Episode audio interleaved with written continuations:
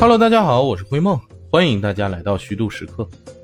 这上期节目做完呢，就有粉丝朋友和灰梦说了，说灰梦你最近这东北口音咋这么重？你就不怕给你留作业的小粉丝和你学了一嘴东北话呀？那对此呢，灰梦对自己展开了深入的批评与自我批评，总结起来呀，就是这么几句话啊。这最近录音比较晚了，这精力有点不够用了，东北口音是绷不住了，然后就被投诉了。哎，今天咱刚刚啊，就是明知故犯一下，那以后一定注意。那咱虚度时刻呢，尽量还是用普通话。言归正传啊，昨天是中秋节，那也是咱们中国民间啊最传统的节日之一，那又称祭月节啊、月光诞、月夕、秋节、中秋节啊、拜月节。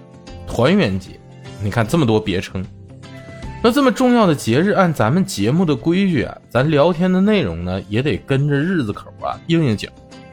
这到中秋了呢，咱就得聊点中。可是这说到中秋这话题啊，可真就有点多了。比如咱们每次到中秋，那必吃的月饼是吧？这几年也是百花齐放，不断创新。咱要就聊聊是蛋黄莲蓉的好，还是云腿的妙？是藤椒牛肉的黑暗，还是鲍鱼鱼翅的奢侈？或者咱们就聊传统的馅儿啊，五仁儿，那都能聊个一期。但是现在好像大家对于吃月饼这个事儿啊，都不那么热衷了，就感觉中秋吃月饼呢，就和完成任务一样。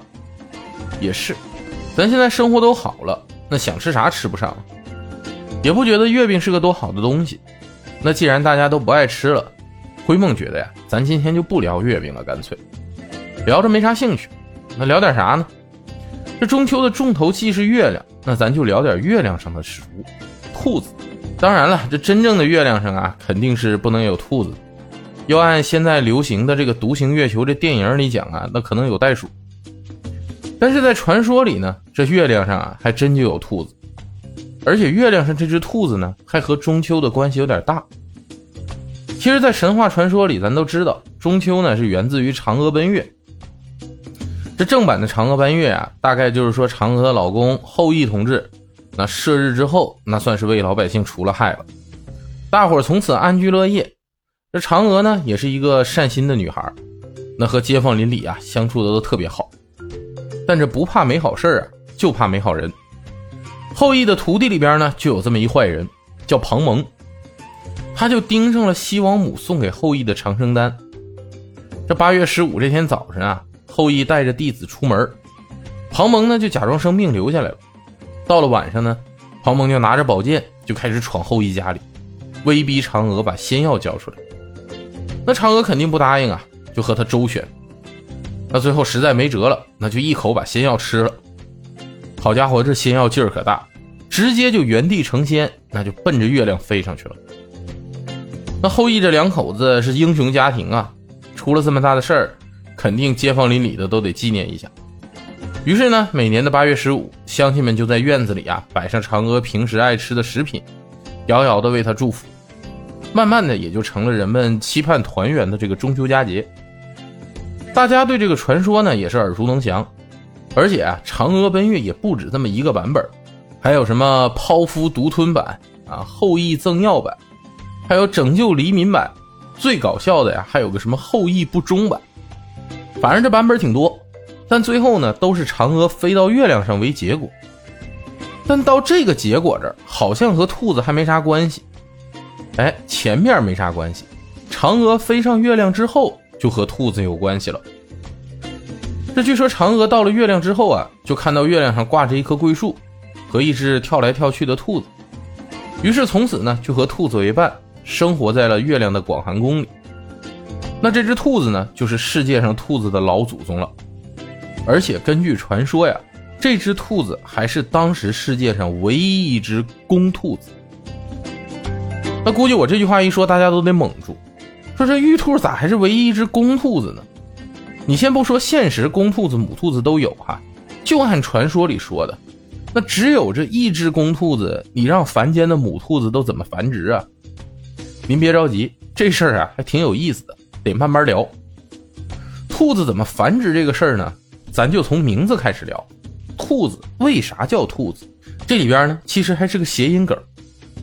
这根据西晋张华所写的《博物志》里边记载呀，这兔子繁衍下一代的方式叫望月而孕，自兔其子。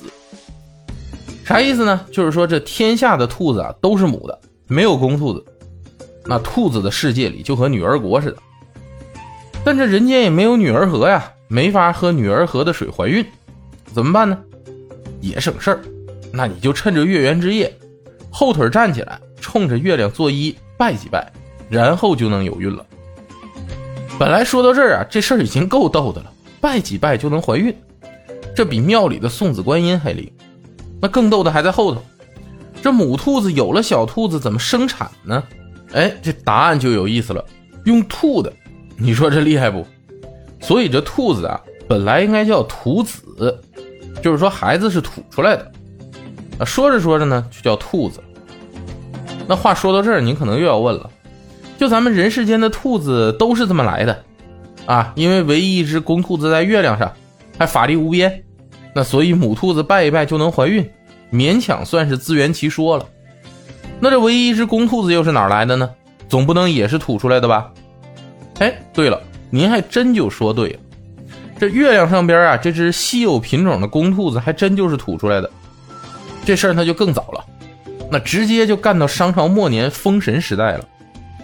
当时这商纣王听信谗言，就把当时的西伯侯，也就是后来的周文王姬昌，这叫到朝歌呀，给软禁起来了。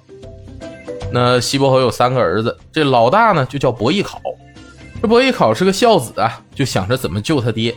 于是啊，就来找纣王，据说是献上西岐三宝要救他爹，结果呢，因为他长得好看，还会弹琴，就被这纣王的宠妃啊，就是那个九尾狐狸啊妲己看上，就想和他发生点啥。那伯邑考是个正面人物啊，在《封神演义》里正直不阿，那抵死不从，于是呢就被妲己给害了，让商纣王啊就给剁成肉酱。你说这狠不狠？这还不算完呢。这商纣王听说西伯侯发明了周易，能前知五百年，后知五百载，所以才把他叫到都城来给他软禁起来。因为害怕，这商纣王呢就把这个伯邑考剁成的肉酱啊做成肉饼送给西伯侯吃，意思呢就是说看你能不能算出来这是自己儿子的肉。你要不吃，就证明你确实能掐会算，你必然是个祸害，那就必须给你也剁了，避免放虎归山。要是你吃了呢？哎，就证明你这周易啊，就是蒙事儿。刚收了西岐那么多礼物，哎，放你回去也就回去了，拿人手短嘛。那这西伯侯也真不是一般人啊，明明算出来了，这就是自己儿子肉做的，但为了活命，以后报仇，硬生生的就给吃了，而且这脸上是一点没带出来。商纣王一看，这你也不行啊，你也没算出来，行了，放了放了，管你那么多天饭，还浪费我不少粮食呢。于是，就把西伯侯给放了。这西伯侯放出来就一路跑啊，刚跑到城门，哇的一口就把这吃下去的肉饼啊全给吐出来了。这肉饼掉到地上呢，嘿，立刻就活了，变成了一个长耳朵、短尾巴、红眼睛、小短腿这么个动物。那因为是吐出来的，西伯侯就叫它兔子了。这也就是世界上第一只兔子。那后来经过了封神榜呢，这兔子啊就成了仙界的玉兔。你看，这唯一一只公兔子是不是也是吐出来的？那还有朋友就说了，你这传说不对呀，这玉兔应该是母兔子才对呀。你看这《西游记》里不是还下凡冒充公主，想和唐僧结婚呢吗？其实这个事儿呢，你有没有想过，有可能下凡和唐僧结婚的玉兔也是公的呢？不信，你看《西游记》里啊也有证据。这《西游记》第九十五回，假合真形擒玉兔。真因归正会灵元这里边，就说这玉兔精啊被孙悟空拆穿之后，俩人就打起来。里边记载了一句话，说下面妃子有胆大的，把那衣服拆还，拿与皇后看了道：“这是公主传了带的，金兜丢下，精着身子与那和尚在天上争打，必定是个妖邪。你看看这玉兔和孙悟空打架的时候，那是光着膀子呢。”你说这要是个女妖精，会光着膀子打架吗？你说是不是？那必定是个男妖精啊，那才能赤膊上阵呢，也就说得通了。但至于吴承恩先生为啥要写着公玉兔下凡想和唐僧结婚这个事儿呢？灰梦就不知道了。也不敢细想。你毕竟你再细想啊，可能《西游记》都没法播出了，是不？当然，这些都是传说神话哈。咱们现在还得讲科学。那为啥古人会觉得兔子是徒子生产的？我估计啊，还是因为古人确实没见过兔子生小兔子，所以引发的联想。您要真看过兔子窝，您就知道这兔子是最喜欢打洞的，那打的洞跟地道战似的。然后呢，躲在最深的地方生产。这俗话说“狡兔三窟”嘛。那古时候养殖技术也不发达，抓到的呢都是野兔子，那自然也看不到兔子产子。那咱说回到吃兔子这件事儿上，其实啊，不光是咱中国人吃兔子，西方人也吃，但西方人的烹饪方式啊，就有点没什么说道了。最早西方吃兔肉的记载呢，那应该是英国著名的皇帝爱德华一世。那这位长腿爱德华一世在征服苏格兰之后的庆功宴上，啊，就出现了兔肉。那为了羞辱当时的英格兰大公。那爱德华就撕下烤兔腿递了过去，并且无不嘲讽地跟他说：“请吃下这只兔腿，这样你下次逃跑的时候可以快一点，不会被狮子那么轻易地抓到。”那等兔肉大规模开始作为食用啊，已经都到第一次世界大战的时候了。那战争一爆发呀，民生就要凋敝。那当时居民生活苦啊，肉类的摄入就基本为零。那德法两国呢，就发现兔子繁殖快。啊，肉食饲料比很高，于是就开始大规模饲养肉兔啊，作为牛羊肉的替代品。那你等到了第二次世界大战的时候，那整个欧洲的经济都要崩溃了，除了吃老鼠，那就剩下吃人了。那在这种局面下呢，各国从澳大利亚、新西兰、巴西、阿根廷都进口了大量的这个兔肉制品，才化解了欧洲的粮食危机。至此呢，欧洲的养兔业就开始兴盛起来了。那其中，法国和比利时养兔最多，也最爱吃。那在法餐的菜谱里啊，就可以看到很多以肉兔为主的这个烹饪的菜品。那比如说比较著名的啊，猪肉鹰嘴豆焖兔肉，这道菜呢，就曾经在咱们名著啊中小学必读的《基督山伯爵》里出现过。你再比如法国总统戴高乐，那最爱吃的就是白汁焖兔肉和盐渍李子焖兔肉。那其中盐渍里子焖兔肉呢，就是最为著名的一道法国菜。选兔腿肉一整块，那得剔去腿骨，用葡萄酒清洗之后，你加入迷迭香、月桂叶、百里香、欧芹穗你再用红葡萄酒给它腌上，啊，得腌制四十八个小时。那盐渍的李子干呢，用温水泡软，你加入红葡萄酒给它煮透，锅里再放大量的黄油，把肥肉片也炒出油。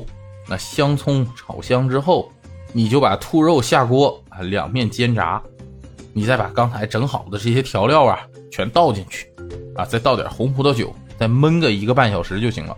那这是一道很传统的法式美食啊，估计味道不会差。那在比利时和德国，那兔肉多作为搅碎之后的肉饼来作为汉堡或者热狗的夹层。那由于兔肉呢天生纯瘦，又带了一些粘液。所以啊，很多做法都是和猪肉丁、牛肉丁混在一起烹制。那用猪肉、牛肉浓厚的油脂和香味儿啊，来提升兔肉的质感。兔肉的粘液呢，则反过来使炖制的汤汁更加粘稠，煎制的肉饼呢也更加紧凑。填充的香肠还会呈现半透明状，就非常漂亮。那德国著名的咖喱兔肉汉堡搭配黑啤酒。那一直作为德国南部特别重要的一个美味小吃，甚至是低热量摄入爱好者的完美餐食。哎呀，终于说完了西方，咱终于可以说说咱们东方的美食了。那相比西方乏善可陈的这个兔肉烹饪三板斧啊，我国的兔肉烹饪就要丰富的多了。那捕食野兔最早的文字呢，记录在《诗经》里边。你看《小雅·巧言》中就写了：“月月馋兔。”御犬获之，那到了《周南风》中呢，又有了素素兔志的记载。那西周的君王们呢，就开始食用这个兔海，那就是兔肉剁碎之后，你加入调料，那发酵成熟之后形成的肉酱。等到了东晋呢，兔肉就被葛洪称为百味肉，因为他发现呢，这兔肉本身没啥味道，你搭配牛羊，哎，就是牛羊味儿；你搭配猪肉、鸡肉呢，就是猪肉、鸡肉味儿。就特别善于融会贯通。据说葛洪根据兔肉的这种特性啊，还用它炼过丹，并且称赞兔肉肉纤细，不在雉鸡之下。我一度怀疑这葛洪到底是炼丹还是做菜。那唐代的皇帝们呢，都带着鲜卑游牧民族的血统。那李世民就喜欢在御花园里搭下帐篷啊，烤野味儿。用现在的话说就是 BBQ。那里边也提到过，这兔以蜡丸封鼻窍，尽去皮毛，涂以秘制。那这就和现在的秘制烤兔啊，已经非常近似了。你等到北宋最繁盛的这个中后期，那《东京梦华录》里就记载了，市井生活中就有好几道兔肉小吃，盘兔、炒兔、葱泼兔，你看着名字啊就能知道大致做法了。但有件很奇怪的事儿，就到了明清呢，兔肉的做法反而突然就稀少，你数得着的呀，就只有张兰芝的《不二杂集》里有记载。说叫酱糟兔肉和香兔肉，还有麻辣兔丝、炒兔丝，啊，这几个非常普通的菜肴。那更稀奇的呢，就是说《随园食单》啊这部集古今烹饪大成的书里边，居然一个兔肉都没有提及。这这是为啥呢？灰梦查了一下，原来明清时期呢，很多医学书籍里都有个记载，说兔肉啊不可食。壮者呢食之羸弱，孕妇食之子缺纯，这啥意思呢？翻译过来就是说呀，这兔子肉可不能吃啊。身体强壮的人呢，吃了这个兔子肉会变得越来越羸弱；孕妇吃了呢，生的孩子啊还会变成兔唇。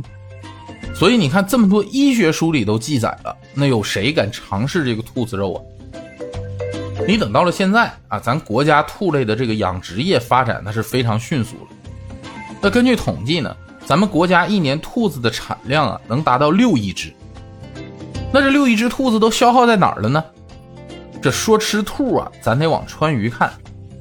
川渝两地一年就能吃掉三亿只兔子。好家伙，这两省之力干掉了中国近一半的兔子产量，何其厉害！那在川渝，兔子的做法真是被做出了花。那最出名的就是冷吃兔和手撕兔了。冷吃兔呢是属于自贡盐帮菜的经典名菜，这个事儿也挺好玩。据说呀，三国时期这诸葛亮率军出征，尽管诸葛亮严禁将士在征战途中酗酒啊，但爱酒如命的张飞，在途经富顺县一家路边店时，仍然偷偷买酒打包，那就没有下酒菜。结果当时呢，正好刚出炉一锅热气腾腾的兔肉，张飞啊就一把抓过来，带到包囊里了。那行军途中啊，张飞偷偷饮酒，行囊之中兔肉虽然凉了，但猛吃几口呢，依然觉得浑身出汗。就正在这个时候啊，敌军都偷袭大本营，要烧粮草，张飞就凭着这股狠劲儿打退了敌军的偷袭，保住了粮草。那诸葛亮知道这件事后呢，也没怪罪张飞，就只是要求他呀，把没吃完的兔肉交出来。那由于兔肉冷却后啊，它有一种劲道，那就别有一番风味儿能让军士提神。于是诸葛亮呢，便命名此菜为自贡冷吃兔，作为军粮。这冷吃兔是辣口啊，要选用新鲜的兔肉切丁儿，你先腌制，再过油炸出水分，成菜入味有嚼劲儿。这你要端上一盘冷吃兔啊，插上几根牙签呼朋引伴，谈天说地。那不知不觉间呢，盘中就只剩下几个辣椒块了。那几根牙签儿纷纷深入盘中，就在这辣椒块里在寻找肉丁，一点儿都不肯放过。那这些兔肉啊，带着辣椒、花椒，一口下去，这劲道带着浓厚的这个辣味，让你身心满足。那手撕烤兔呢，工艺就要复杂些，你得先把兔子用稻草熏，再用十几种香料卤，那之后再晾干水分。在每只兔子上啊划上个十几刀，才能进入烤兔的这个过程。那经过炭火烤制，刷上独有的料汁儿啊，最后再将兔子一点点撕开，你拌上孜然、香葱，再加上特制的红油，那才能将兔肉的味道啊提升到完美。那吃起来是咸香味美呀，加上红油的辣味，那简直就是下酒神器。其实除了川渝呢，北方也吃兔子。河南不就有个很有名的吃法吗？叫甲马营烧兔肉。那以新鲜的兔肉为原料啊，宰杀去皮去内脏，处理干净后，先用这个盐、白酒、花椒、八角、桂皮这些东西啊腌制后，层层叠加啊进入缸中重压一天，然后拿出来放在卤水中卤制。而且当地厨师啊创造性的把鸡和兔子一起卤，用鸡肉的油脂和鲜味呢来弥补这个兔肉的不足。吃的时候，兔肉有鸡肉的味道。而鸡肉的油脂被兔肉吸收之后呢，也变得更加挺韧干香。所以在洛阳啊，这道风味小吃统称为甲马营烧鸡兔肉，就会放在一起卖。那这其实关于兔子的做法还真还有挺多的，但其中就有一道菜灰梦很感兴趣，就是咱相声报菜名里有一段山鸡兔脯菜蟒银鱼。这个兔脯啊，灰梦一直不知道是怎么做的一样吃食，每每想起来呢，都觉得又好奇又馋。您这要是谁知道啊，兔脯是怎么做的，您抽空和我说说，让灰梦也长长见识，不是？行了，这又聊了不少了，咱们下周啊找个吃的继续聊。